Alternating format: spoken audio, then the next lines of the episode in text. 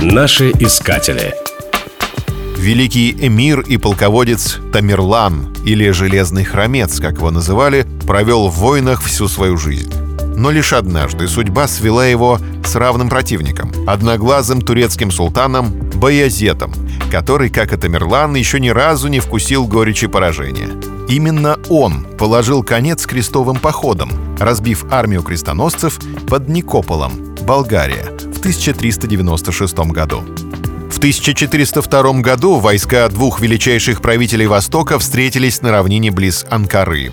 В разгар сражения 30 тысяч крымских татар, поставленные Боязетом в первой линии, перешли на сторону врага. Однако исход битвы оставался неясным до тех пор, пока Тамерлан не двинул в атаку 32 индийских слона, которые и решили дело. Турецкая армия была на голову разгромлена, а Боязет доставлен пленником к шатру Тамерлана.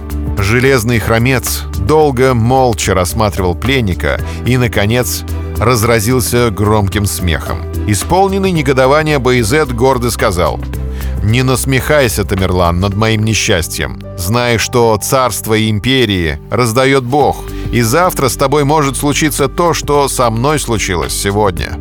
На это победитель отвечал с глубочайшей вежливостью. «Я знаю не хуже тебя, Боязет, что Бог раздает царство империи. И я не насмехаюсь над твоей несчастной судьбой, избави меня от этого Господь. Но когда я рассматривал твое лицо, мне пришла в голову мысль, что эти царства империи должны быть перед Богом вещами самыми незначительными, раз Он раздает их таким людям, как мы с тобой. Несчастному кривому на один глаз, как ты, и жалкому хромому, как я. Размышлять над иронией всемогущего провидения Боязету пришлось в железной клетке. Такой низкой, что она служила Тамерлану подножкой, когда он садился на коня.